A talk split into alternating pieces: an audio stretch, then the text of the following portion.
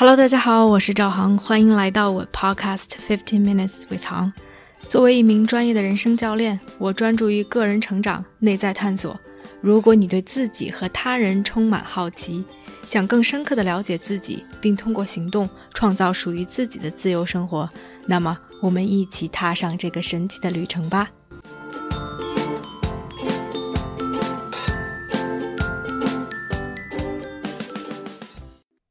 Hello，大家好，欢迎来到这期的 Podcast，又开始录 Podcast 了，非常开心和兴奋。其实，因为已经断更了好几周，而且其实上一次录 Podcast 可能已经快有两个月的时间了吧。常听我节目的朋友都知道，几个月前我和兰哥开始流浪世界，流浪地球。到现在已经有三个多月，这其中有一个月是在瑞典的一个郊区餐厅农场以工换宿。关于那段经历，已经出了很多期节目，估计大家已经听烦了。所以其实很多期的 podcast 是在那个时候录的，也是那个时候非常想表达和分享的一些东西。在从那块离开之后，其实过去的两个多月。我们一直处于一种旅居的状态，就是一边玩儿一边工作。我们去了瑞典、德国、西班牙、葡萄牙、法国、意大利，然后现在在英国。今天想录这期 podcast 的原因，也是因为。几个月前，当我开始告诉朋友我们有这个计划的时候，大家的反应都是“哇，好棒啊！”非常的替我们开心和兴奋。也有很多人都说：“哦，我也想旅居，我也想做这种数字游民。”总之，反馈都是一个非常正面、非常 positive 的。虽然其实当时我没有特别多的去想这件事情到底数字游民或者是旅居意味着什么，但是。我对这件事情的态度也是一个比较积极、比较正向的吧，可以说是。而自己真正体会了两个多月这样的一种生活方式，这样一种 lifestyle，其实发现这个过程中遇到的困难比想象中的要多很多。到现在为止，起码我们两个都觉得。这不是一个特别 sustainable 的 lifestyle，不是一个长期可以维持的一种生活状态，所以也是为什么想录这期 podcast 的原因，并不是说打击大家的积极性，或者是说旅居有多么的不好，而更多的是其实是想分享我们在这个过程中最真实的一些想法和感受，分享一些我们最真实的经历，以及我们在这个过程中做的一些调整。大家可以就是仁者见仁，智者见智，可以去取其精华，弃其糟粕。如果对你们有一些新的启发或者是影响，就是再好不过了。我跟兰哥其实最开始的时候稍微聊了一下，但是没有很深入的去聊。聊一下的共识就是，我们两个都觉得旅居比想象中的要难很多。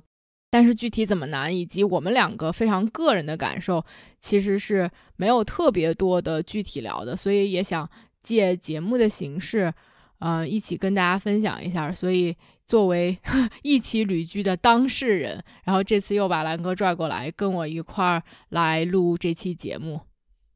大家好，我是张兰。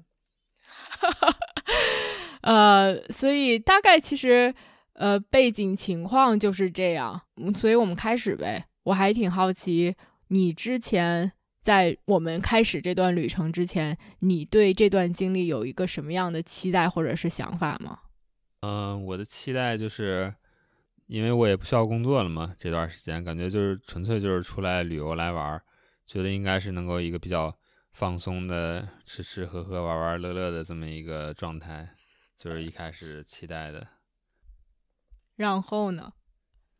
然后，然后现在觉得，嗯，是也吃吃喝喝玩玩乐乐了，但好像没有那么没有那么轻松，就是，呃，觉得玩的还是挺累的吧，在这个过程当中，没有想象的轻松。对，我觉得可能我一开始虽然我没有特别的想，但是整体会觉得是一个比较轻松、比较放松或者是愉悦的过程。但现在。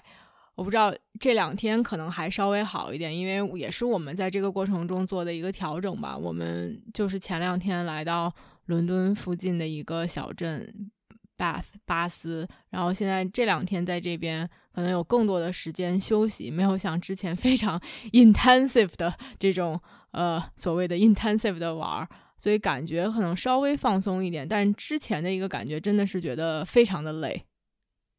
嗯，对，没错，非常累。哈 这个人整天就想躺着啊，是，这各各种玩嘛，是吧？各种玩，然后那肯定累呀，又参观各种各样的这个什么教堂啊，然后呃看风景啊，然后呃到处吃啊，爬山啊，跑步啊，就是对你能想到的比较费体力的活动，我们就是都都有 都有参加过。对他当时跟我说说，平时上班还上五天班，休息两天呢，感觉我们是全职的，就是都有一点把这个 当成一个工作，全职的玩，就觉得非常的耗耗体力。对，没错，全职玩太耗体力了，七天玩，然后正好还得两天工作，然后你看这还得录 podcast，多多事儿，真不比全职上班轻松。这行呗，我们其实想。可以具体说一说吧，就是因为我们这期 podcast 就说，其实旅居比我们想象中的要难很多，所以也想具体的来聊一聊它到底难在哪里。你可以先来。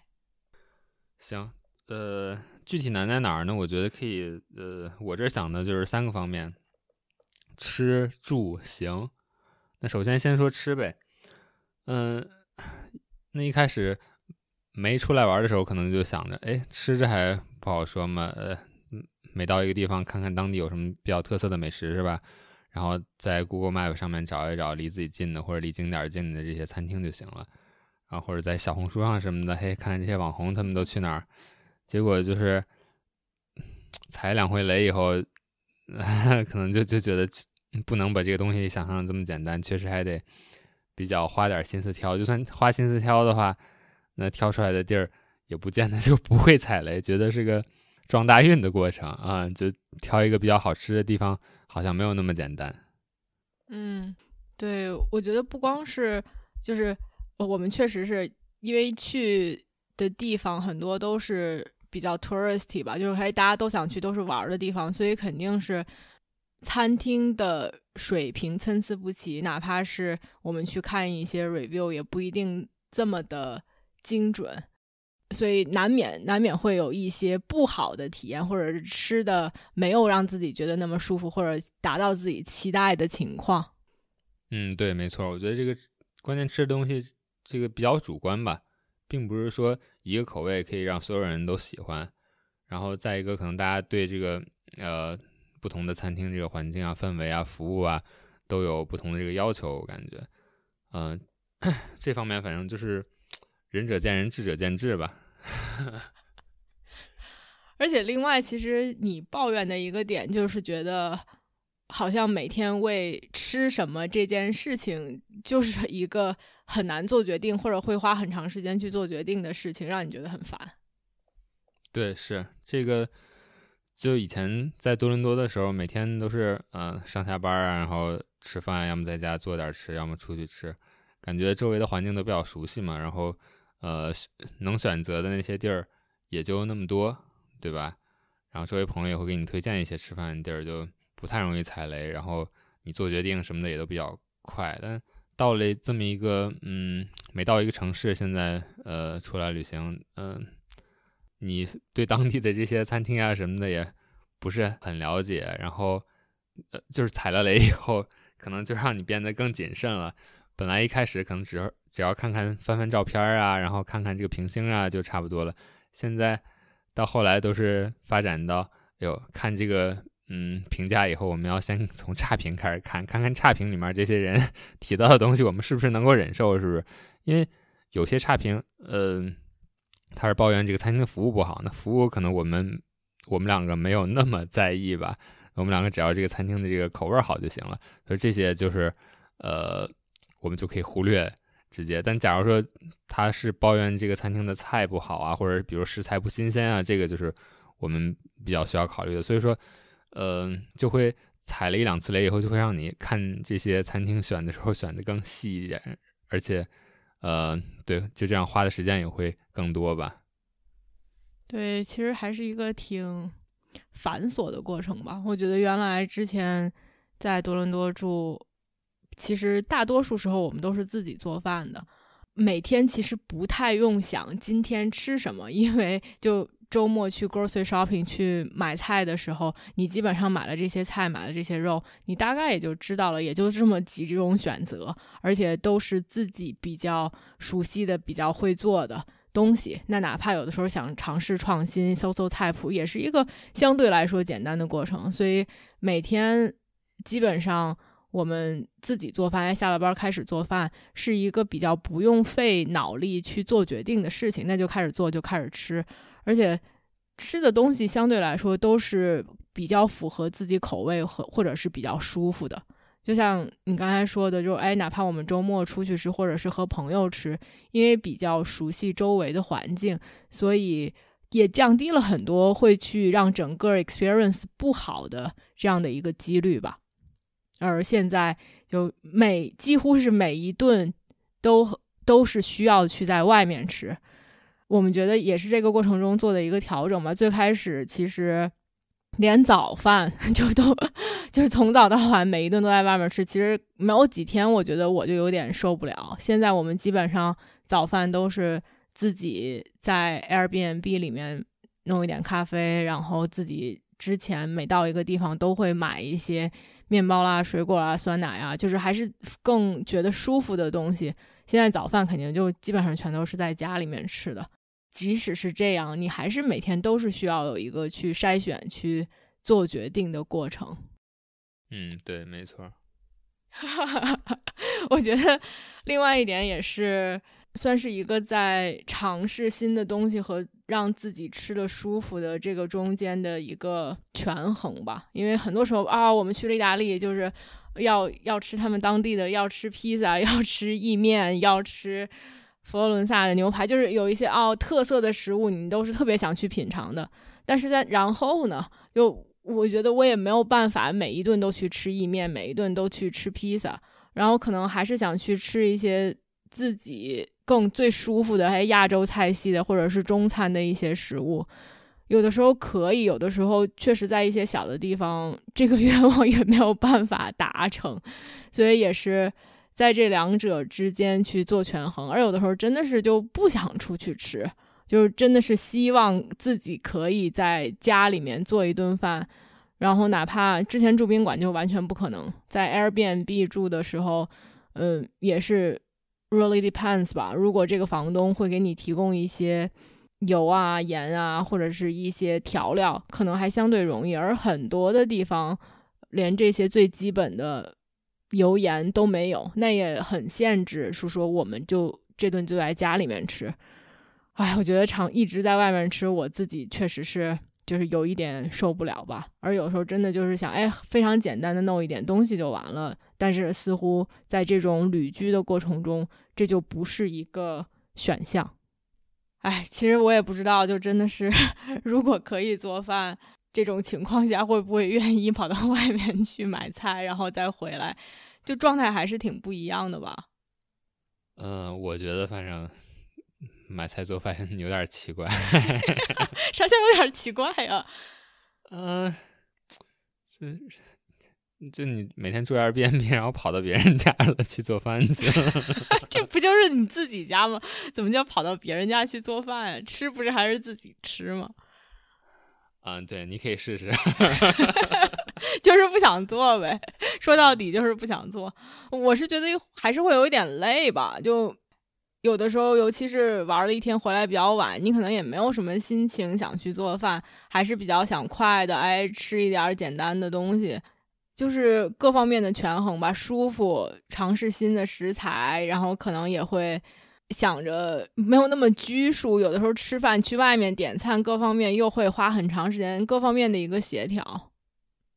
嗯，对，就你出来了，你还不吃点人家地儿好吃的，然后还自己做，这个是肯定的，是肯定还是要吃。我觉得咱们两个一直都是先去吃一些特别想去吃的东西，但是对你在这个地儿真的是，比如在意大利吃到最后，我真的已经不想再吃披萨、吃帕萨，不想再嗯吃那些东西了。然后，嗯，那可能就会有说，哎，那能自己做一点儿或者吃一点儿简单的，还是挺舒服的一件事儿吧。嗯，没错是，但往往就是晚上回来的也不早了，然后一进门就 就不太想动弹了。要嗯，回来的早的话，我觉得还是有可能做饭的。我想了想，自己做饭也挺好的，就吃的比 较舒服。嗯 吃这一块儿，你还有啥想说的吗？嗯，没什么了，差不多就这样了。那我们来说说住的吧。好呀，嗯、住的就是怎么说呢？一开始我们是住了很多酒店，然后后来又也没有很多。啊最开始两三个，对 对对，可能最开始的，因为我们基本上是就很难说我们把所有的东西都规划好，我们基本上是住在一个地方开始规划后面几个地方，就基本上是一段旅程一段旅程这样 book 吧。所以最开始我们在从呃瑞典的那个以工换宿的地方出来之前，我们 book 了可能两三个城市，然后 book 的都是宾馆。我觉得有一点不知道很很神奇，就可能我我还是用原来这种出去玩的心态在看待这件事情，因为出去玩好像订宾馆是一个就脱离了家的环境，还是一个平时你就住在家里面，哎，你出去玩住个宾馆，还是一个很不一样的感觉吧。所以当时还是挺想觉得住宾馆，而且宾馆可能它的标准还是有一定的保证，环境啊，他们的卫生情况是比较统一的，所以住宾馆感觉更放心一点，而且他总会给你点小恩小惠。我们当然肯定会比较价格，尤其是在价格差不多的时候，宾馆可能会哎有个 gym 啦，然后或者是给你一个什么露天游泳池可以看景色啦，或者给你个免费早饭啦，总会给你一些小恩小惠。所以我们最开始其实，嗯，前三个城市都住的是宾馆。嗯，对，反正宾馆有宾馆的好，也有宾馆的不好呗，对吧？你在宾馆里面，基本上房间里面都不会能让你洗衣服啊。我们住的时间又比较长，然后洗衣服这个就不太方便。然后有一次我们两个实在是脏衣服多的不行了，专门骑了个那种小电动车，然后跑到骑了十分钟跑到附近的这个洗衣房里面去洗衣服，跟人语言还不通，然后还得呃跟人换钱呀什么的，在反正就是比较麻烦吧。嗯、如果住这个 Airbnb 的话，很多的呃住家都是可以有洗衣机、烘干机的，然后这个就哪有烘干机？我们最终也就住了有两个吧，三个就非常少。洗衣机是有，我们专门挑，肯定至少有洗衣机的。对有烘干机的还是比较少这边儿。嗯、欧洲这个比较差哈这一点，跟这个加拿大 不能比。加拿大感觉人人家里面都有洗衣机、烘干机，就是标配。这边儿也就是洗衣机、烘干机，很多地儿都没有。其实，嗯，对。嗯 又为什么忽忽然尴尬的停住了？你我我我帮你在不是你在说住宾馆的不好，自己都忘了自己在说什么了，哦是不是？对对对，住宾馆的不好。呃，住宾馆还有啥不好的呢？你忘了自己想说的话吗？不，因为最开始我们住完宾馆之后，我就觉得，哎呦，我天呐，我我不想再住宾馆了。所以其实，对，住宾馆还有一个不好的就是 房间太小了。啊、对，当时我就说，我们后面还是都订 Airbnb 吧。然后我们住了几次 Airbnb，就觉得还是住 Airbnb 更好一些。然后我当时，我当时问兰哥他的感受，他就非常直接的，他就说，嗯，原因就是宾馆小，然后又不能 又不能洗衣服。我当时其实的感觉就是，其实住 Airbnb 更有一种家的感觉。我觉得在外面时间长了，可能我我之后也会聊吧，就是这种所谓的漂泊感，就总觉得好像一直是在一个从一个地方到另外一个地方，而 Airbnb 起码从某种程度上给你一种哦，你还是出去一天，或者你在这里面工作，你还是在家里面，而 versus 说在宾馆里面是一种非常不一样的感受和氛围。当然，肯定非常实际的，就是还，可以洗衣服，然后呃，房间更大、更宽敞，住的更舒服一些。嗯，对，宾馆还有一个好处是，人家能给你那个打扫卫生，每天这个 Airbnb 不行。对，选这个 Airbnb 的话，其实也是。呃，也得花时间，是吧？我们也得挑，就像刚才讲的，得，嗯，我们想希望能有这个，呃，洗衣机，然后有的地方你也得挑，有的可能连空调都没有，是吧？啊，这个你也得把这些什么 filter 都加上，然后再一个，就像我们说的，我们两个就是有的时候，呃，有的城市的行程都是提前个两三天啊什么的定的，这样 Airbnb 这个选择就可能比较少了，嗯嗯，有的时候可能也选不到什么自己。特别理想的这种住处，嗯，而且就就都是要花时间嘛。其实这个中间过程中有很多需要去定、需要去选、需要去决定的东西。后来可能标准都放低了吧？原来一开始说哦，一定要有洗衣机，甚至最开始还说一定要有烘干机，但发现根本就没有办法选了，就一定要有洗衣机，然后可能房间不能太小。我们又希望肯定是希望它很干净，然后又希望能起码不需要跑很远才能到可以玩的地方。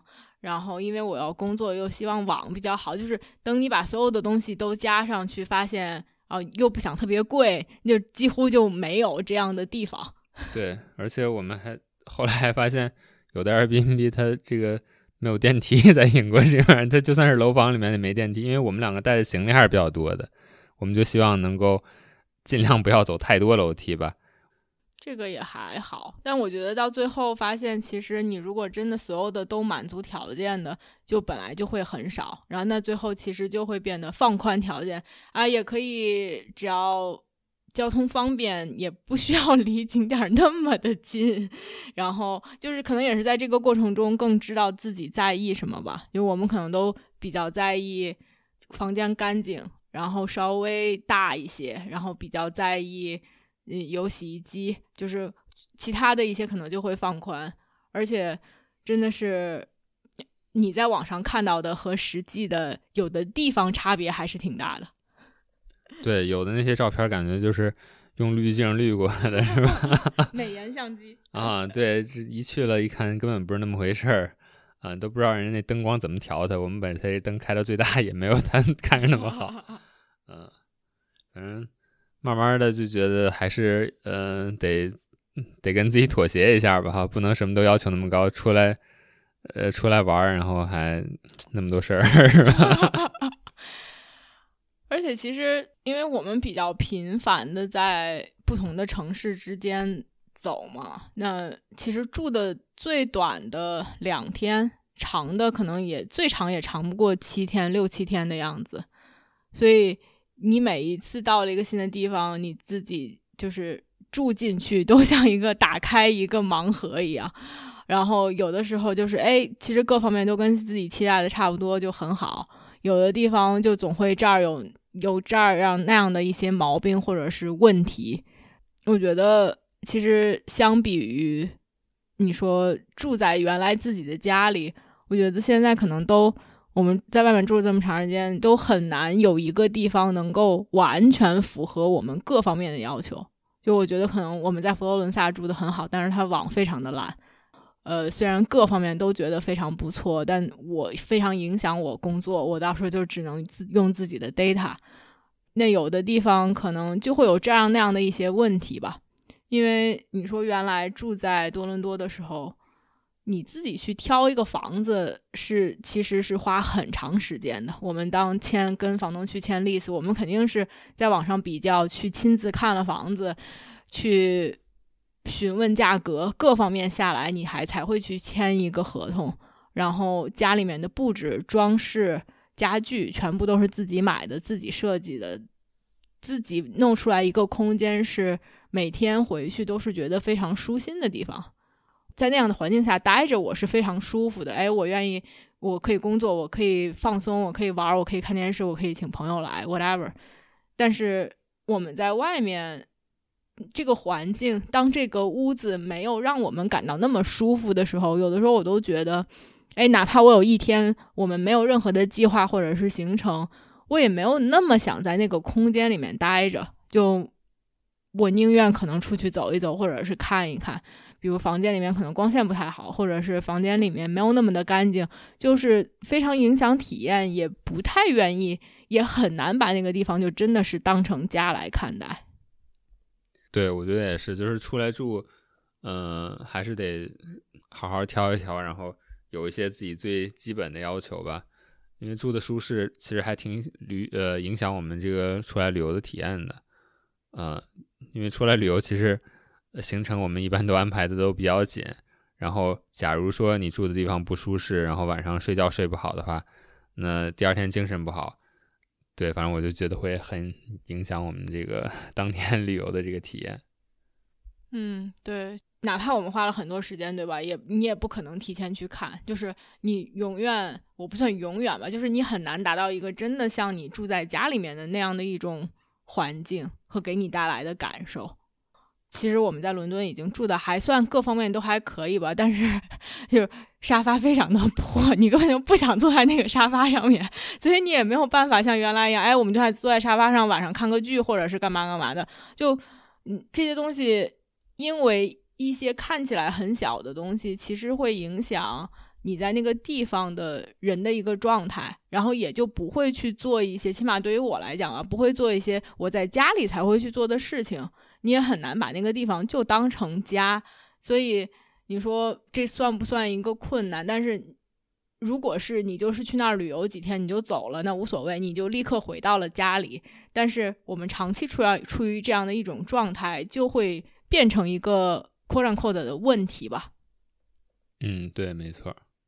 这一块你还有什么想聊的吗？没有了，我已经聊好了。哈 然后呢？你不是说你有三方面吗？啊，对。那现在谈谈第三方面。第三方面就是行，就是我们平时安排自己的一些行程。就像之前一开始讲的，我们只是把大致每个城市都需要想玩哪些景点什么的，呃，列了一下。但是真正你到具体规划行程的时候，就有很多因素还还还得需要考虑，还得再去仔细花时间的去规划，比如说。呃，你到了这个城市，然后准备待几天呀？然后待几天，每天天气都大概是什么样，对吧？那有时候可能下雨，你就完全没法玩室外的这些呃景点，就只能安排室内的。那室内的的话，有些景点它还都是需要你提前预约的，是吧？你如果约的晚了的，那只能呃不是你来选日子，而是人家有什么日子，你就只能你就只能 take 什么日期了。嗯，就是。呃，在这个行程安排上面，还是需要花很多功夫的，比我比我们一开始想象的这个，嗯，要困难，我感觉。嗯，对，我觉得就看风景还好吧，尤其是欧洲有很多都是更偏人文的，不管是博物馆啦、教堂啦，然后这些室内的参观，然后你说我们去卢浮宫啊什么之类，就是所有的这些都是要提前订票，然后。我们想去的也是所有去那个地方旅游的人想去的。我们很难，就是你说，如果是只是一个一个礼拜或者两个礼拜的假期，其实原来我们基本上都是会在去之前把票都买好，把行程基本上都安排好，每天大概干什么。当然，总会有一些事情让你没有完全没有办法完全按照计划走，就是 that's fine。但是我们没有办法一下 book 很长时间，所以我们基本上都是。到了一个城市，当天也是，其实也是在这个过程中做的一个调整吧。就一开始总想，哎，提前 book 一点儿，提前想一点儿，但发现实在是太累了，也也没有也没有办法做到。所以后来基本上都是到了那个城市的当天不太晚，然后就会哎把之后几天的安排规划一下。然后那有的时候就是提前这么几天去订票。就是会订不到，或者订不到你想要的日期，订不到你想要的时间，或者我们想跟 tour，就是想有一些解说或者是导游订不到这些，可能只能自己去听，或者有的就没有办法，必须得去当天去那儿去排队，所以总会有一些乱七八糟的东西和事情的发生。嗯，对，就是还有就是有些景点可能他们并不是挨着的，你还得考虑之间你这个。通勤大概要花多长时间，对吧？是，然后有的时候就是比如哎，我们总是说去计划再去调整的这样的一种状态吧。就我们定了一个上午的，定了一个下午的，那我们上午的又想多玩一点，然后下午那个要开始了，可能你就要赶过去，或者是嗯，你你总是无法完全预计好你当时的状态，或者是你别人说这个大概玩三个小时，可能我们最终玩了五个小时。或者别人觉得这个很好玩，但我们觉得没意思，所以，呃，这都是非常主观，需要你去当时再去做决定、再去调整的一些东西。对，嗯，计划赶不上变化嘛，而每个景点都得去上这个网站查，他们 尤其是有的景点它不是呃一周开七天，对吧？嗯嗯，你还得看看它到底哪天开哪天关，然后每天开放的时间都是多少，就是。嗯，真的是要花很多的时间来做这个安排的这个工作。这个工作什么工作？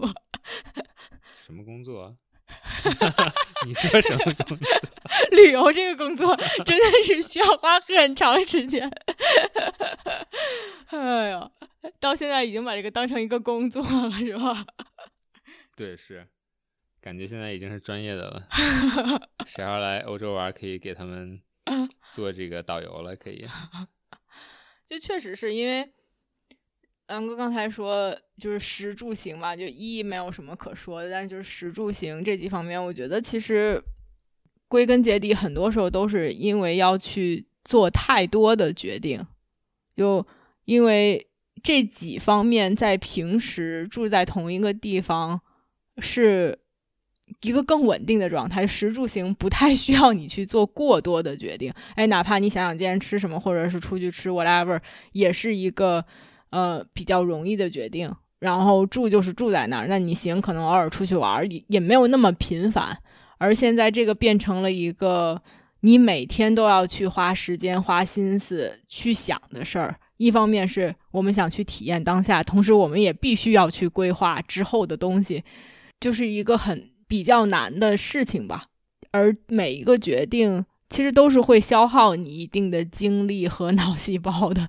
就我觉得很多的我们的精力都花在，哎，我们一方面我们在体验，我们在经历这些，然后我们又要去规划，然后等这些都弄下来之后，其实是一个体力上和精神上都是一个比较疲惫的状态。嗯，没错，精力上是一个很大的挑战。这个人就是觉得累，对呀，就感觉又接了一份这个旅行策划的工作，在这个 玩的过程当中，全职的玩，然后还有 再加上全职的策划，是吧？对，是你说要是嗯，有的人不介意，可能就想直接轻松一点，跟个旅行团，那样就会省很多时间嘛，是吧？旅行团把各种各样的行程啊什么的。就直接拉着你到各个地方拍照打卡，然后该吃饭的时候就吃饭，什么东西都给你安排的好好的，你就相当于是无脑出去玩吧。我们这个还是确实得自己 得多下功夫，才能呃才能把我们的行程规划的比较合理，然后才能呃安排的比较好吧。嗯，是肯定的。然后另外，其实我也想说的一点就是，所谓的旅居，因为并不是。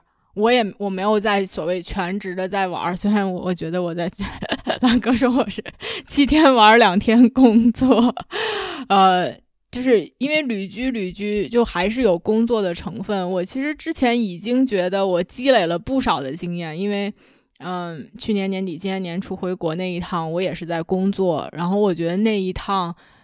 规划的并不是特别好，因为因为有时差的关系，就搞得其实非常的疲惫。这次我已经觉得自己规划的很好了，但是还是比想象中的还是有更多的困难。然后我来之前基本上是把也跟所有的客户都交流过我现在的这种状态，所以我所有的 coaching session 全都挪到了礼拜四和礼拜五，然后我也只把这两天的时间开放，所以。我我自以为会是一个比较好的这样的一个状态吧，但其实来这边也会发现，还是有时差，还是需要去 deal with that。所以我基本上工作的时间就都是下午和晚上，而且会拖得比较晚。就对于我们的行程和我自己个人的状态，也是一个挑战。而且礼拜四、礼拜五是出于一种我我希望是有一个比较稳定的环境，能保证我的网络，保证各方面都是 OK 的状态。所以这两天是我们不会在这两天去变换城市，所以。对于我们来说，也有的时候这个城市可能没有那么多可玩的，我们想走，但是又因为我有工作的这个事情，所以我们又会在这个地方多待几天，要去错开这些，就会把这些行程安排，就是另外的一个另外的一个挑战吧。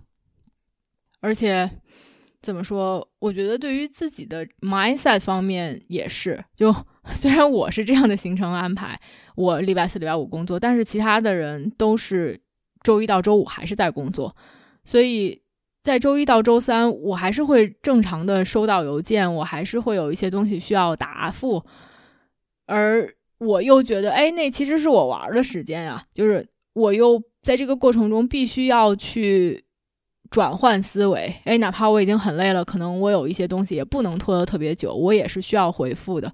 我觉得说上去好像是，哎，那就回个邮件呗，就是。听上去是一个简单的事情，但有的时候，这种比较频繁的转换思维，从一种工作的状态转换到一种玩的状态，或者从一种玩的状态再转换回来，在经常进行这种切换来来说，对于我来说还是一个挺大的挑战的，就没有想象中的那么容易。虽然说啊，可能就是一个邮件，或者是说，哎，就是想想这个事儿，给别人一个回复，但我觉得更多的是一种状态上的转换。嗯。非常同意，你同你同意什么？就就是这个状态转换是一个非常大的挑战嘛，就相当于你平时你可以有几个小时集中的时间来回邮件、来工作什么的，然后现在就是相当于 把你的时间全给打碎了，是吧？就是跳出一个状态进入另一个状态，这些都需要花时间，都需要花精力的。反正我挺讨厌这种状态的。这个我知道，然后可能。其实有一点跑题吧，就是之前也有想过，是说，哎，那干嘛把自己搞这么累？那我还不如就不工作，就是比较全心 全意的玩，就是哎，就没有那么多负担。我觉得一方面可能对于我来讲是，呃，希望对客户负责，尤其是之前走之前已经接了的这些人，嗯，他们有有的人因为是通过他们公司来和我们合作的嘛，所以。是有一个固定的 term，他们可能就是三个月。那如果我已经接手了，我这个中间不给人家做，我觉得实在是挺对不起客户的。所以也希望能有一个比较持续的、长久的支持。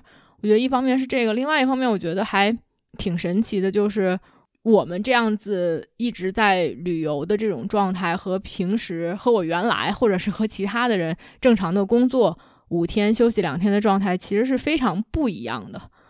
然后 somehow 在这个过程中，我还是可以和我客户每周有两天的时间去进行 coaching，好像是我自己这种新的旅居状态和原来的这种旧的工作模式之间、旧的生活状态之间的一个桥梁或者是纽带，一个 connection。somehow 还能让我，你说可以说是收收心，或者说是更 grounded，就说哦。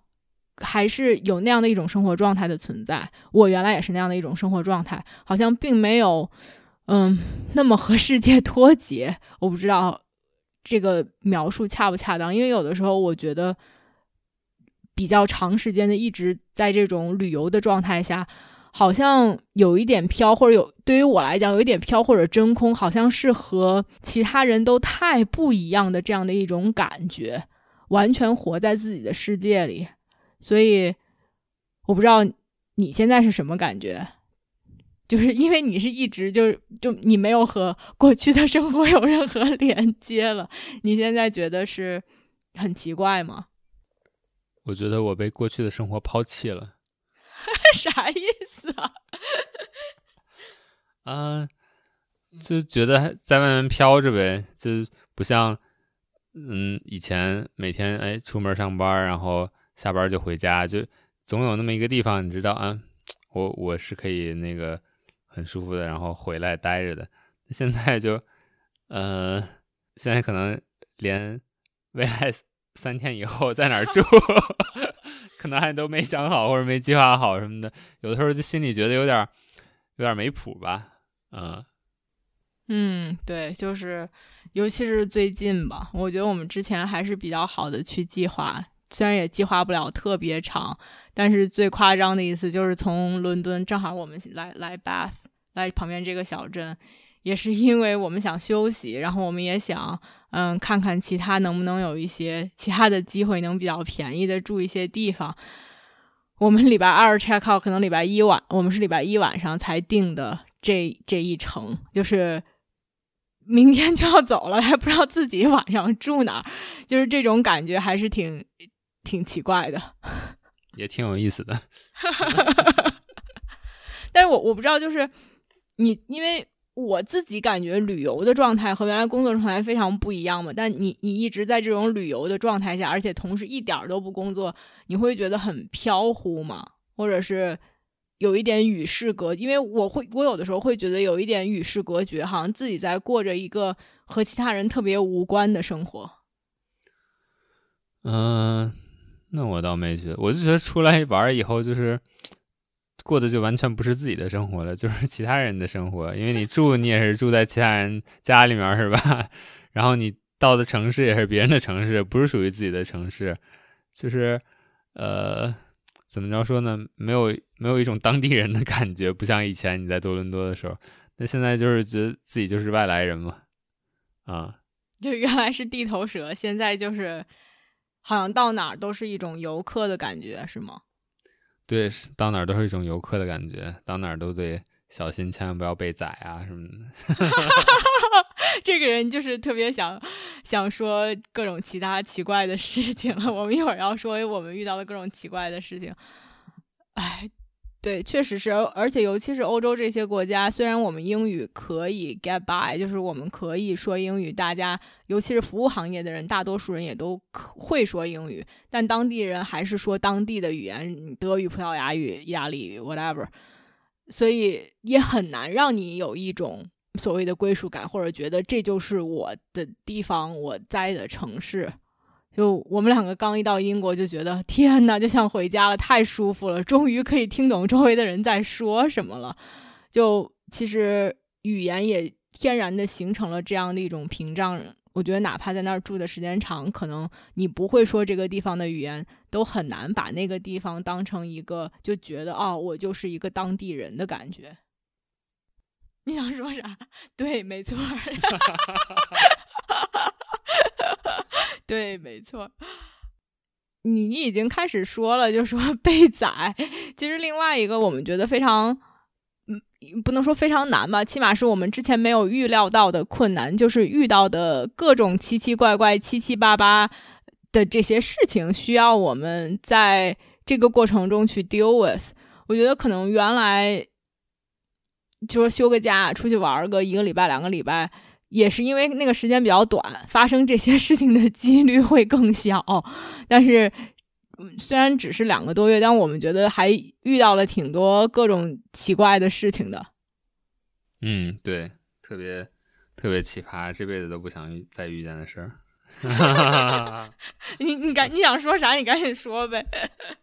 就我们两个刚到那个葡萄牙的时候，是呃在 到的里斯本嘛第一站，然后里斯本在机场，那呃听说这个有的地方就不太正规吧，这个出租车，我们就想着，嗯，那我们一定要在机场这个呃排队打出租车是吧？就在正规的这个呃出租车点儿，能打到车肯定是比较正规的。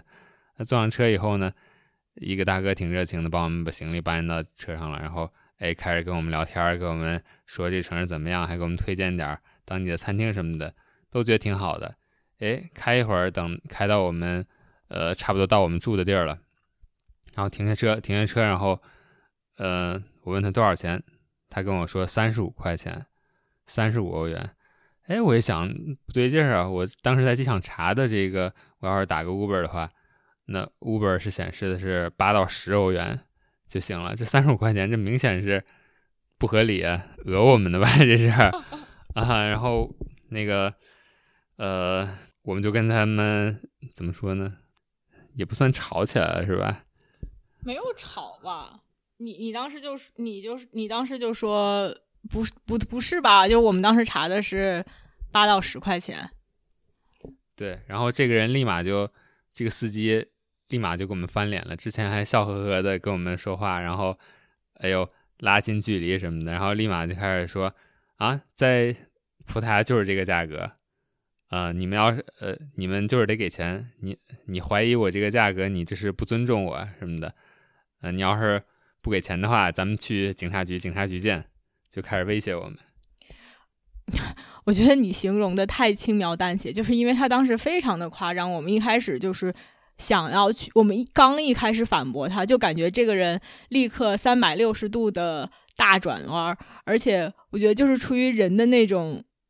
应激反应，他虽然会说英语，但是他的母语是葡萄牙语，他立刻就开始对我们用葡萄牙语狂骂人。虽然我们一句话都听不懂，但是他的那个表情，他的那个动作，就是知道他在骂骂咧咧的。然后就是你以为你在印度吗？就是你以为我们这这儿这么便宜吗？然后我认识的加拿大人都非常的。nice，就是我们，因为他问我们从哪儿来，我们说从多伦多来说啊，我认识加拿大人都非常 nice，你们根本就不是真正的从加拿大来的，就是哇哇，就是说一大堆，我当时就都懵了，就觉得怎么回事儿啊，就非常的夸张吧。嗯，对，然后呢？你就忘了吗？我可以先说我的心理状态和我的感受吧，因为他开始说去警察局，我都有点害怕，就。他一开始说了三十五块钱，我一方面觉得就是很奇怪，这也要的太高了吧。然后另外一方面又觉得，我都想赶紧给他钱下车了事，就特别，因为哪怕去警察局，我也不知道，就是哎，葡萄牙当地人都这样，警察局的人能站在我们这一边吗？我们真的就是说所谓的人生地不熟，又不懂语言，那最终这个事情会让我们就是。In our favor 嘛，可能会对我们有利嘛，我都不确定。然后我还是挺害怕，就是他当时那个架势和他那种感觉，我当时还挺害怕的。所以我的感觉就是特别想啊，就赶紧让我们下车，赶紧就是逃离这样的一种境况吧。嗯，对，反正当时我们就是就觉得他说这个价钱肯定不合理。那他说到警察局，我们说行吧，走去警察局。然后他就开始又。把车门关上，又开始准备开车走。然后我当时就是怎么说呢，脑子里面也挺乱的。呃，但有一点，我就想，不能跟他让他给我们拉的太远了，因为现当时是已经在我们离住的地儿很近了。如果给我们拉的太远的话，那万一给我们拉到一个高速公路，然后直接给我们丢到丢下去，然后 没没人管了，或者是给我们拉到一个完全人生地不熟的地儿，他比较熟的地儿。就是我们，我觉得对我们这个安全有可能会会有这个威胁，我我就感觉我们一定要在当时下车。我就说行，那我们那我们就付你钱。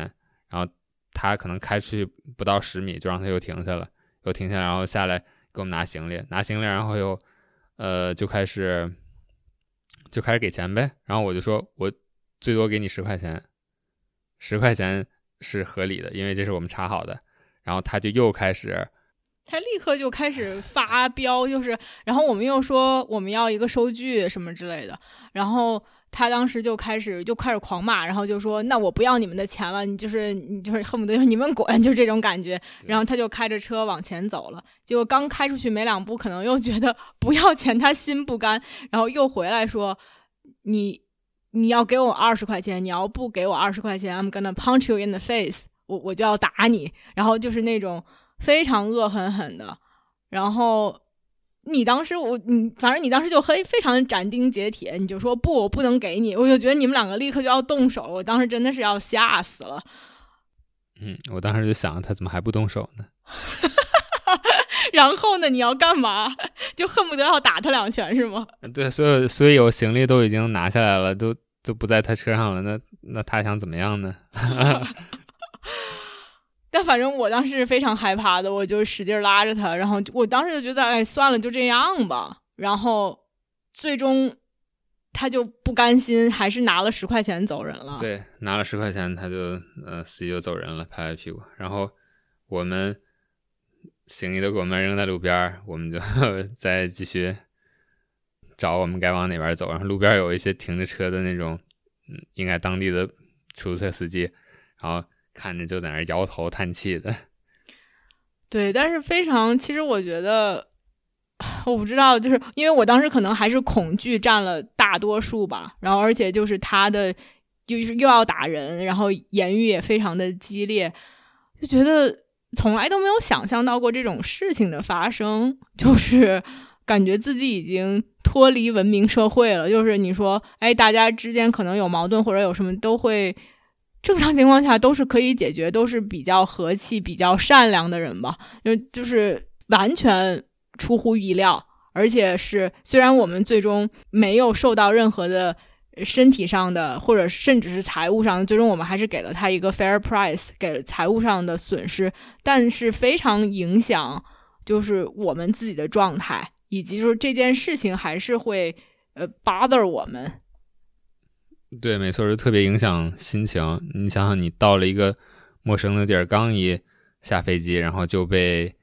就被一个人又威胁，然后又要宰你什么的，突然就一下就对这个城市，虽然还没开始玩呢，就就印象特别不好啊。然后，呃，我们第一后面过了两天就去去一趟警察局，也是出来玩第一次进警察局，然后把这个呃就做了一个报案处理呗，嗯，对，就是，哎，就。我们当时就是觉得还是想要去报警，然后虽然也不知道这边的警察会是什么样子，然后最终 turn out 警察还是非常 nice 的，也跟我们解释了嗯这件事情，然后做了笔录，然后但是其实警察也非常实在吧，就是说嗯，因为我们哪怕拍了车牌号，这也是出租车公司的，很难去真的是 identify，就是指到这个人的头上或者发现这个人是谁。而且，如果从一个更大的层面来讲，你这点事儿算什么小事儿吧？就是完全不值得人家花这么大的时间和精力去追究，然后可能最终就是不了了之。但是对于我们来说，还是希望做到自己可以做的分内之事，然后也没有什么所谓的遗憾，或者哦这件事情就能去翻过篇儿去了。我不知道有多少人会。比如去旅游的过程中，我们整个前前后后从去警察局到排队到等做笔录，最终结束花了两个多小时，就是还是一个挺烦人的事儿吧。那不包括我们之前还要去查看这些开门的时间，然后就，但最终还是为了让自己能舒服一点，然后也是觉得有一个了结，还是最后去报了案。对，就觉得自己碰上这么个事儿，总得。做点什么，不能让这个坏人就这么逃之夭夭了。就是要是每个人都是，呃，就都这样让他这么轻易就逃走了，那 那这个这个世界太不像话了。国教不国是吧？长此以往，国将不国。但其实最终还是对他来说没有任何的很实际的影响了。扯远了，但是也是为什么这些人一直可以在做这样的事的一个原因嘛。对，没错，起码给我们积累了一些经验吧。就是以后碰上这些事儿要怎么做。比如说，警察当时询问笔录的时候，他就会问你：那你有没有拍到这个人的正脸？你有没有拍到他的车牌号？你有没有拿到 receipt？就是，呃，假如说你在碰到这种事件的过程当中，你呃拍一些照片，或者呃最好更更好，可能是呃做一些录像啊什么的，就能能有更多的证据可以指证这些人，可能能给警察。让他的工作更便利，可能他也会，呃，更愿意去，就是再继续追踪这个事件吧。不然的话，就像张航刚才讲的，那 一天到晚报警的事儿成千上万，那比你这个严重、比这个恶劣多的那多了去了，是吧？人家也不会专门花很多很多的时间 找这种证据链条都不是很清楚的东西，花花在这个案件上面。我觉得也让我们之后更加的谨慎，就是 因为除了有一些城市没有 Uber，就真的是很崩溃，没有办法。就是我们能用打车软件就用打车软件，这个比较公正，价格比较透明。有的地方就没有办法的，我们一上车也是会看他打不打表，然后交钱要收据之类的，就是会让我们一方面是说我们行事更加谨慎，但另外一方面，我觉得真的是。对整个，因为很多地方，这不是里斯本一个地方，就是罗马。其实，呃，Naples 那不勒斯，就是很多这种旅游城市都有这样的事情。我觉得也是让我对这些地方的人以及对他们的信任是一个打折扣。但是好像我们现在就活在一个这样的世界中，我们只能用一些办法来保护自己。嗯，对，没错，反正就吃一堑长一智吧，我觉得。嗯，你当时为什么这么的英勇呢？就因为我当时真的是觉得还挺害怕的，我还挺惊讶，就是狼哥一直。非常的 firm，就是 take a stand，就是不，我就是不能给你这么多钱，这就是不对的。因为他当时的话语语气，一方面是让人觉得害怕，另外一方面，我真的是觉得，我都怀疑，难道我们查错了吗？就是怎么会有人这么理直气壮的讹人呢？就简直是不可思议吧。我是感觉到后面就是越来越清楚了，肯定是他 不不是个好人，不是什么好鸟，嗯，而且又是。大白天的在大街上，我感觉他也不太敢做什么 啊。最坏又能怎么样呢？是吧？我们已经我们已经到我们的地儿了。好吧，好吧。然后其实后来在在意大利 Naples，在那不勒斯也是被人小小的宰了一下，当然没有这个这么夸张。他还是打表了，但又开始跟我们收一些额外的其他的费用。就是这些人真的是又有套路。就是他们两个非常一致的一点，就是都是没有给我们送到完全我们要到的地方，他们都会在一个离着比较近但又不是我们要去的地方的那个地方停下来说前面不好走了或者 whatever，然后堵在一条小小的路上。然后如果我们当时不立刻给他们钱的话，他又说我们在阻碍交通，我们在挡后面的路，就是搞得大家都非常的慌张，然后又觉得哦自己可能又会愧疚。然后就，唉，他们总会制造这样的一种境况，让旅客觉得非常不舒服。然后在这个慌忙之下，就会按照他们的这种做法去行事。我觉得就，唉，有的时候觉得真的是太累了，就是人心叵测。而且整个在欧洲旅游的过程中，我觉得也是 knock on wood，我们。法国、意大利、西班牙、葡萄牙，就这些国家，我们去之前都被人警告说要小心自己的财物，就是有哪怕在地铁上都能看到，就是写的让大家小心自己的财物，就有很多人偷东西。我觉得也是挺幸运，我们没有被偷。但是这整个旅途过程中，你都会有这么一根弦，就是说，哦，这个地方特别多小偷，你就是要更加的留意，你不能。也不能说不能完全去享受吧，就是总会有稍微你会分散一点点注意在这些事情上。对，反正 再一个就是说，怎么说，大家去一个地儿，一个陌生的环境，最好提前先查一下当地的，呃，这些警察的警察局的这些电话呀什么的，是吧？就是接个电话，对，要不然你碰到这些比较不好的事儿、不合理的事儿或者犯罪行为的话。你都根本你连 打哪个电话都不知道，那你就会心里面觉得特别无助。尤其是当这个事件真实真正发生在你身上的时候，我觉得很少人会特别冷静的呃来想哦怎么处理，因为这些事儿不是你天天都能遇到的事儿，真的是需要呃提前做一些准备吧。嗯嗯，是除了。除了被宰之外，还有一些其其他的事情。啥事情？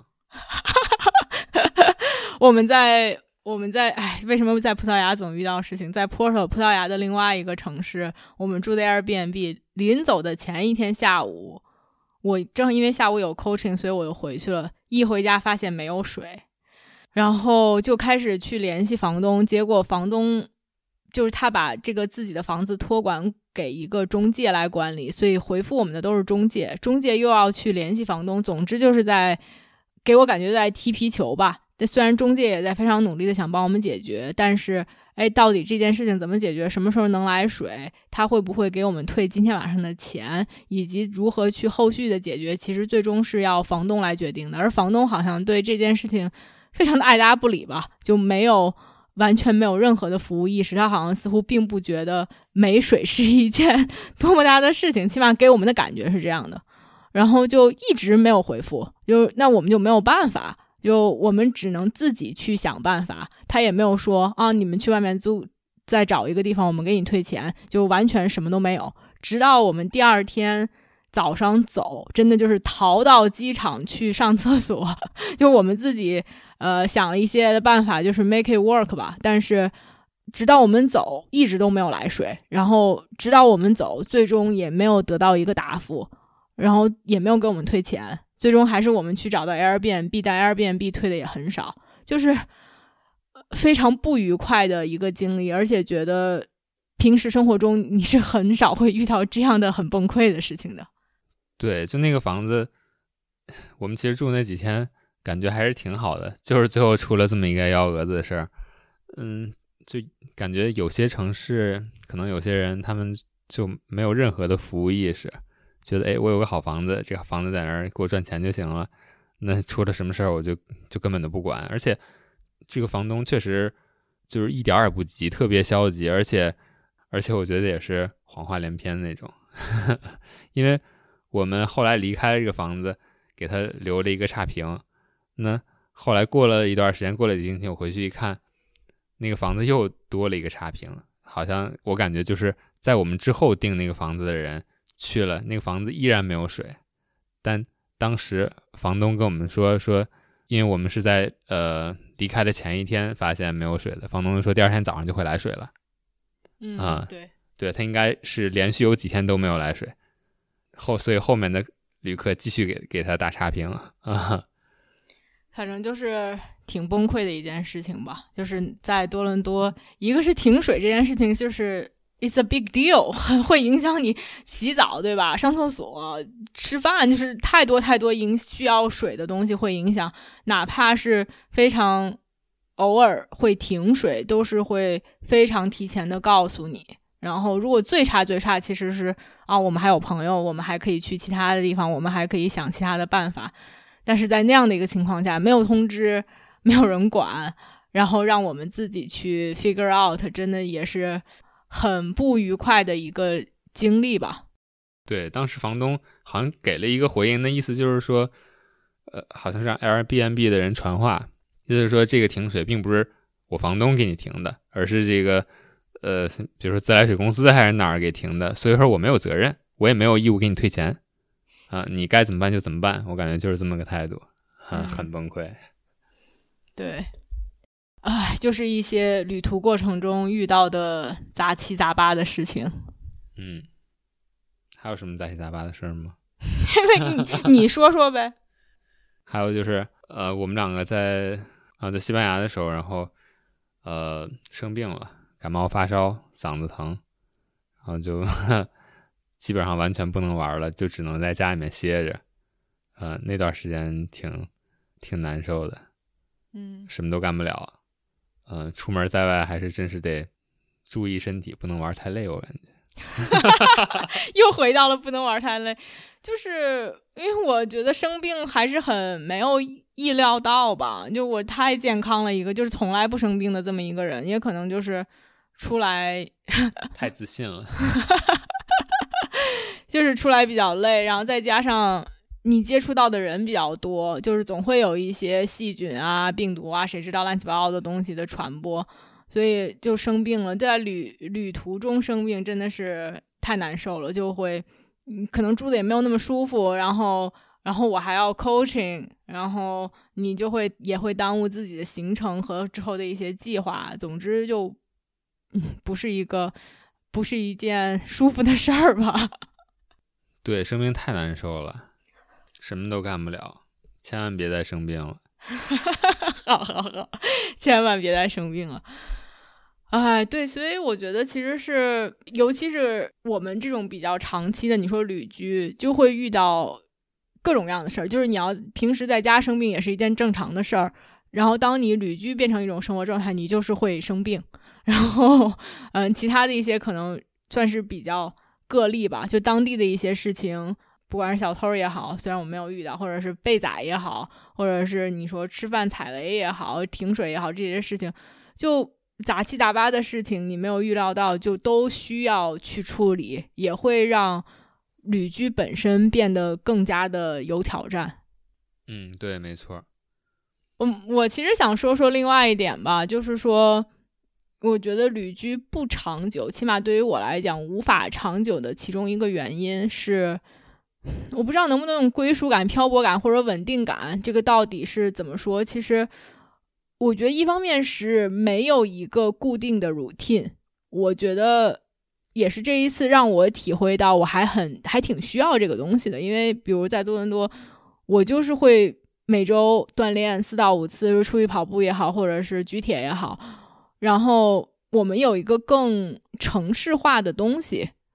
然后，虽然这个东西有的人会觉得是一种束缚，但我觉得对于我来讲还是一个挺 grounded 的东西。然后我每天早上起来去运动，然后开启新的一天，还是一个非常舒适的状态。而现在就真的是，天呐，就是有两个月没有锻炼了，就简直是不可想象。虽然每天走的路很多，但是跑步和走路相比还是差很远，锻炼和走路还是差很远，没有这么一个。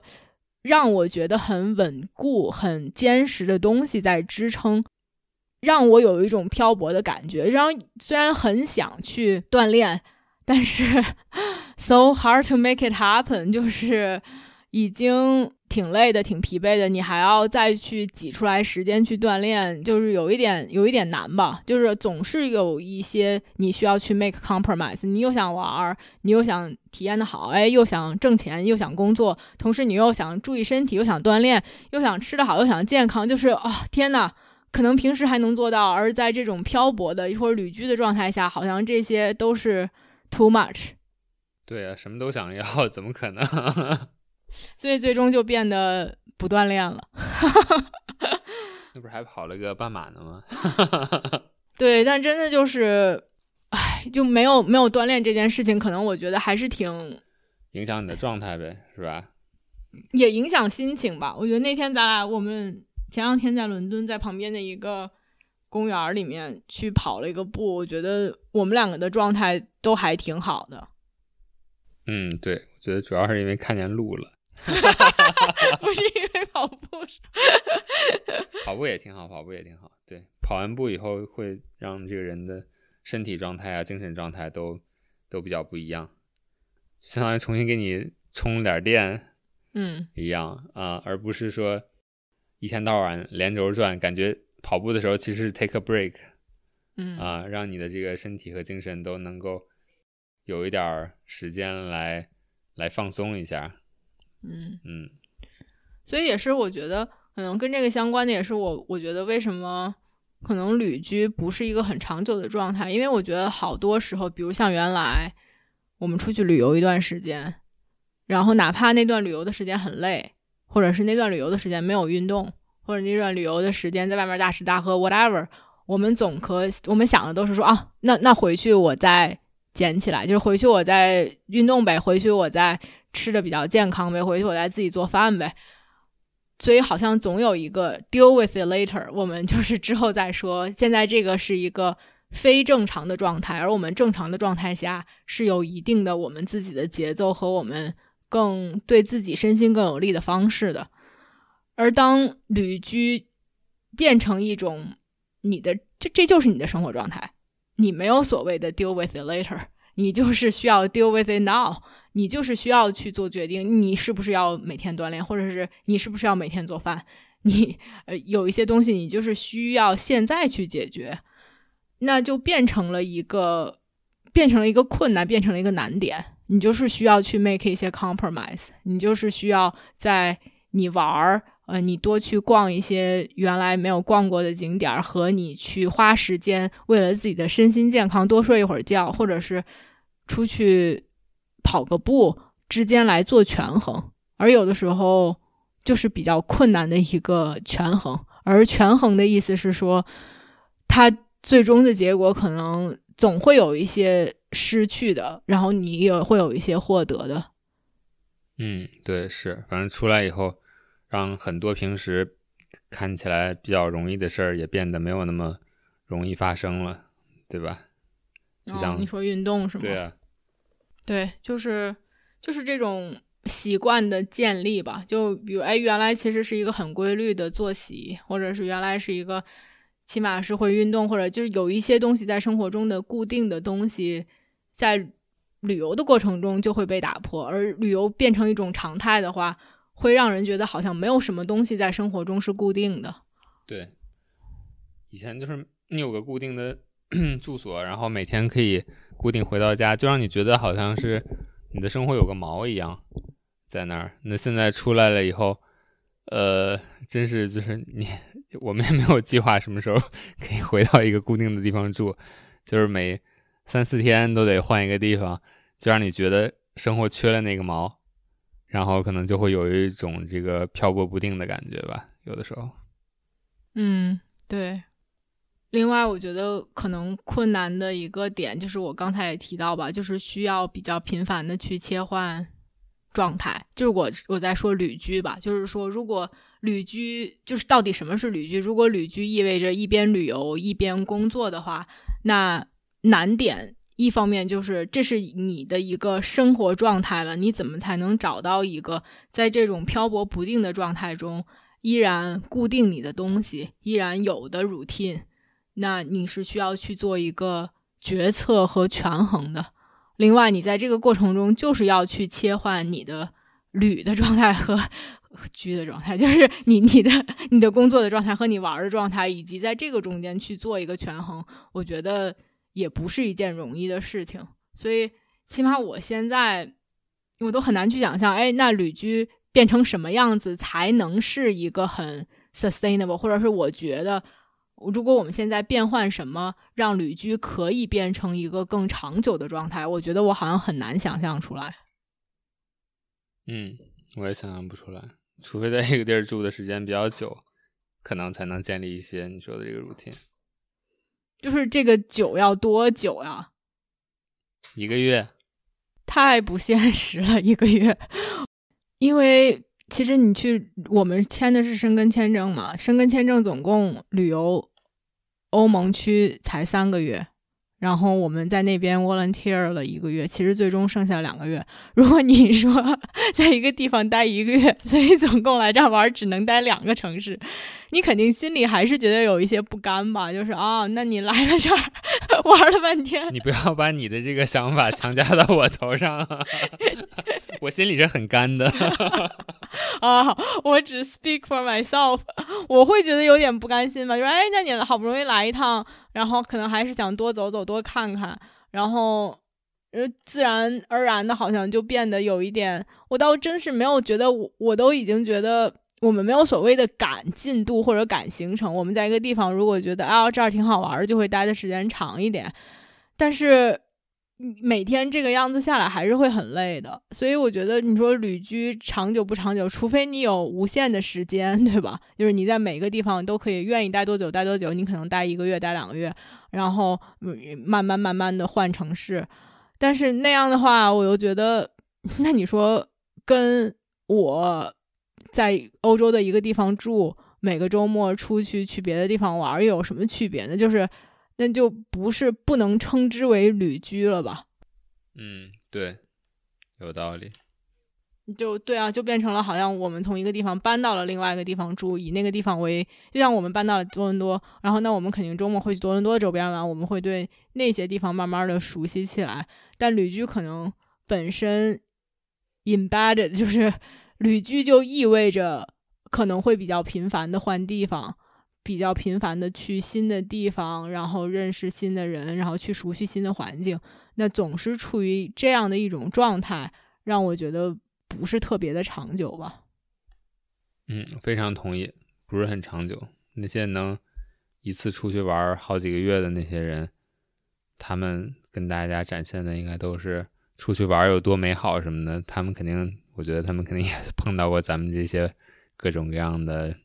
问题啊，挑战啊，只不过是没有写出来，没说出来而已。唉，我也不知道是不是 没有写出来，没有说出来。我觉得另外一方面，其实我们现在所谓的做的一个调整，也是说我们来到英国嘛，英国是已经 脱欧了，所以它是自己另外的签证。我们在这儿的签证时间比较长，我会觉得没有这个时间的限制，可能会让我也更松弛一些吧。就原来觉得啊，只有两个月，那还是有挺多地儿想去的。然后还是会所谓的安排的更满一点儿，然后一方面确实是觉得有一点累，然后另外一方面，哎，我们在这儿能待的时间也比较长，嗯，所以我们两个也是躺平，就是最近说那就慢慢玩吧，在英国多待的时间长一点，也不用天天都出去玩，就是休息休息，然后再重新 recharge 一下，然后再再下一步再决定。就现在的状态可能跟之前也不太一样，这两天基本上这两天都没有走到 一万五千步。我们两个在过去的几个月，就其实中间从一个城市换到另外一个城市都不太需要走路，但最终平均下来每天就是一万五千大几吧，都是这样的。这两天都没有太太怎么走路。嗯，这两天这个腿脚舒服多了，感觉。稍微活过来一点儿，以前好像就是半死不活的状态，每天。哎呀，为什么把自己说成这样？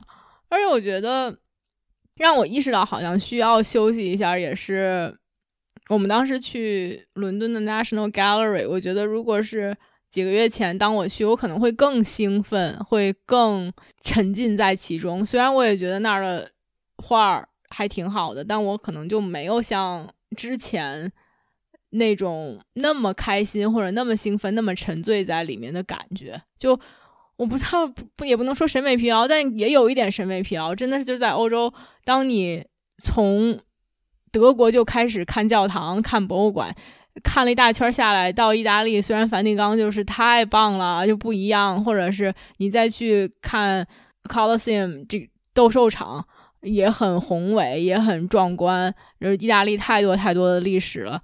但是可能看的真的有点审美疲劳吧。当你看到最后，好像这些东西对于你的震撼比最开始要减少了。我觉得这这一点也让我觉得啊，我们我们需要休息休息了。嗯，对，就是审美疲劳，没错，我觉得 就是你看的这些，呃，看过太太多好的东西，好看的教堂，好玩的这些景点，呃，好看的建筑啊什么的。吃过太多好吃的了，你的这个叫什么边际的满足感就下降了，是吧？嗯，对。然后也让我去就是思考，其实你说旅居的状态和住在一个地方的状态，我觉得有的时候大家这么向往出去玩儿，或者是去旅游，也是因为其实平时生活中的刺激，或者就给你带来更新鲜、更愉悦、更 fresh 的。这种东西比较少，对，因为我们有一些 routine，我们就是会按部就班的去运动、去工作，然后吃饭、见朋友，啊，周末出去玩玩，可能很多东西都变得很城市化了。所以生活中的这些新鲜感比较少的时候，我们想去更向外去，哦，我们想去看看其他的人是怎么过的，我们想去看看新的景点，我们想要去有一些新的刺激。而相反过来，我觉得旅居这几个月就是每天的刺激太多了，就是天天都是在接触新的东西，跟新的人打交道，不管是好事儿还是坏事儿，去克服新的困难，去安排新的行程。当这种东西太多的时候，我觉得也是会让我们觉得缺少一定的稳定感，缺少一定固定的东西，缺少一些让我们觉得更舒服、更容易，嗯，更无脑的东西。好像两种都。不是一个非常理想或者是长久的状态。嗯，我总结一下你的话，就是生活不能太平静，但也不能太刺激，是吧？用不能用力过猛。现在我们是不是有点用力过猛了？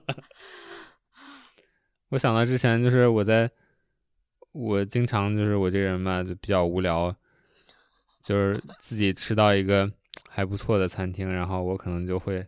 不停的、反复的 去吃，现在就是出来旅游，感觉感觉就有那种感觉了，是不是？就是不停不停的玩各各种各样好玩的地方，然后看各种各样的好看的景色啊什么的。现在就是这么做时间长了，就用用力过猛，审美疲劳了。你可能每个人也不一样吧，但我起码我觉得可能找到。中间的一个平衡点才是最舒适或者最长久的。就我也不希望生，没有人希望生活是一成不变的。嗯，但我们可能都需要有一些 anchor，有一些锚，让我们觉得固定，让我们觉得安全，让我们觉得其实是舒服的，就是嗯，不用那么去费劲的。然而，我们也需要有一些新鲜的东西再去调动我们。让我们可以去有新的想法、新的体验、新的感受。嗯，没错，就是得劳逸结合呗。这个人又把现在觉得就像在工作哦，感觉好像我们吐槽了很多，就觉得旅居怎么难，或者是怎么不容易，甚至是怎么嗯不好。但我觉得也不是我们的初衷，只是可能想跟大家分享最真实的感受。另外，我也觉得在这个过程中，其实是有很多的新的收获和体验。如果不经历这些，是无法感受或者是无法了解到的。所以，结束之前也可以说说，在这个过程中觉得有什么所谓的好的地方吧，新的新的一些 learning，新的一些感受和体会。嗯，我觉得我嗯比较大的收获就是这一路我们走过了很多国家，去过了十几个城市，然后每一个地方的这个城市里面的环境啊、建筑啊。呃，包括城市里面的人啊，呃，每一个景点，包括餐厅啊什么的，你跟这些不同的人接触下来，就是给你的感受都是很不一样的。每个地方都有自己的风格，然后，对，就都是怎么说呢？也不是说欧洲，哎，欧洲就是一个地方，欧洲其实是有很很多，就是各多种多样的人和他们的文化，呃，交织在一起形成的吧。就是，呃，觉得还是挺有意思的。如果不是出来旅游玩这么一趟，而只是听别人说一说啊，你真是，呃，没有办法，呃，感受的很深。另外一点让我体会比较深的就是，呃，虽然很多人都来过欧洲，然后每个人去每个城市可能，哎，都说怎么怎么样好，但是你自己不是亲身来了以后，嗯，你是体会不到它到底是好还是不好，因为。大家的感受都特别主观，而且也都跟你自己以前的这个生活经历啊什么的，呃，都有关系，对吧？嗯，打个比方说，比如说一个人一天到晚，平时呃两碗饭都吃不上，那他去哪一个餐厅随便吃一顿饭，他都会觉得很好。那你如果从一个特别特别好、特别棒的地方，呃，到了一呃出去玩的话，可能还觉得这些玩的地方还不如你自己本来。住的那个地方好呢，对不对？就是嗯，对，就是说每个人对任何一个一件事物和一个人或者一一段经历，他的感受都是不一样的，真是需要你自己来亲身去体会，才能知道其中的好和不好。嗯，还有什么吗？还有就是身体好是最重要的，不要生病是吧？对，千万不要生病。要生病那就出来就白白来了，还不如在家待着。对呀，对，我觉得就确实是每个地方都还挺不一样的。然后包括，因为每个地方又都有自己的语言，虽然他们可能都会说英语，但是尤其服务行业说英语还是比较好的。但是他们平时最正常的情况下，还是在用自己的语言交流。这里面赋予的文化，然后每个人对于。他们的这些背景，他们长大的这些环境，其实是，呃，还挺明显的。在一个一个的地方跟这些人交流和接触的过程中，是一件挺有意思的事情吧。我觉得对于我来讲，可能另外一些，除了就是旅途中认识的人的给我带来的这些体验和收获以外，我觉得对于自己也是更加的了解。可能小到是，比如说，哎。什么样的节奏是我觉得合适的？我想，我喜欢什么样的景点，或者我更 enjoy 什么样的东西？我更喜欢吃什么样的食物？可能小到这些，大到比如说旅居之前对于旅居的一些憧憬或者是向往，现在可能有了一个更真实的 reality check。当我经历了之后，哎，我觉得可能这不是一个长久的状态。如果不经历这些，我可能也不会有这样的一些想法吧。我觉得是对自己。更加的了解自己需要多少的稳定性，自己需要多少的新鲜和刺激。另外一方面，我觉得 也是在看到了各种各样的人，然后活了死了什么的，就是有很多是我们在这个过程中遇到的人，也有其实很多看到了很多古迹嘛，就是啊古罗马的，然后或者文艺复兴时期的，让自己觉得更加的豁达。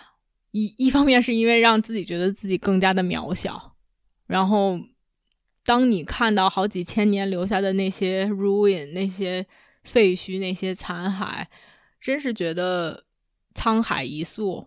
然后，那就不用说自然了，就是人类本身的一些渺小。同时，在这个过程中，我觉得也是因为我在工作，所以也会看到、发现自己在处理一些事情上态度的转变。原来可能更会去纠结的，更会去想的太多的一些事情，在旅途的过程中。因为我在 deal with other things，可能我又会有一些更紧急的事情需要去处理。我们还在 关心自己能不能有水呢，或者我们还在这自己的人身和财产安全在受到威胁呢？可能其他的那些原来看起来很大的事情，在这些事情面前就变得有一点微不足道，或者我就真的是没有精力再去分担给他们。而在这种情况下，好像迫使我去更快的让一些事情放手。然后在结果看来，好像 not a big deal，其实并没有，并没有任何一件事情真的是可以去决定是那么那么的重要，没有你想象的重要吧？起码对于我来讲是这样的。然后，嗯，也是在这个过程中看到了自己的一些变化和看待事情、看待问题的角度的不一样，还还挺有意思的。嗯，对，说的非常好。哈哈哈哈哈！是，就是就是你经历的多了以后，呃，我觉得确实是很多东西会看得更开吧，是吧？你说，你看这些什么古罗马的遗迹，几千年前的这些多么辉煌的这些王呃王国，他们这些什么国王啊、王子啊，几千年以后不就是地底下的一具尸骸，或者是或者一抹灰吗？嗯，对，呃，我没什么可说的了，你还有什么想补充的吗？嗯，没什么想补充的了。就是其实说了这么多，我觉得可能回到刚才狼哥说的吧，就是最终这是我们的体验，我们的感受，然后那有我们有我们的局限性，这个是我们在这一刻我们两个人的亲身经历和最真实的想法，但是它其实并不。代表任何，就是最终可能还是不管你对旅居向往也好，呃，不向往也好，恐惧也好，或者是既兴奋又害怕也好，可能如果想来尝试，其实就是需要自己去尝试，才能有一个自己的判断。当然，我们去分享也是说想要分享最真实的东西给大家听，然后仁最终也是仁者见仁，智者见智的一件事。嗯，是的，仁者见仁，智者见智。这个人没话说，又开始重复我的谜底，就在谜面上。没错，是。好吧，那听到这儿，哇，太长了。听到这儿的人都是铁粉。然后，呃，就今天就差不多说这么多。行，好的，就说这么多吧。嗯，拜拜，拜拜。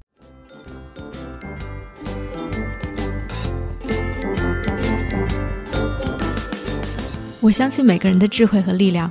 如果我们可以把内在的探索转化为行动，这个世界就会变成一个更美好的地方。感谢大家的收听。如果你喜欢我的节目，欢迎点赞、评论并分享给身边的一个朋友。Have a nice day.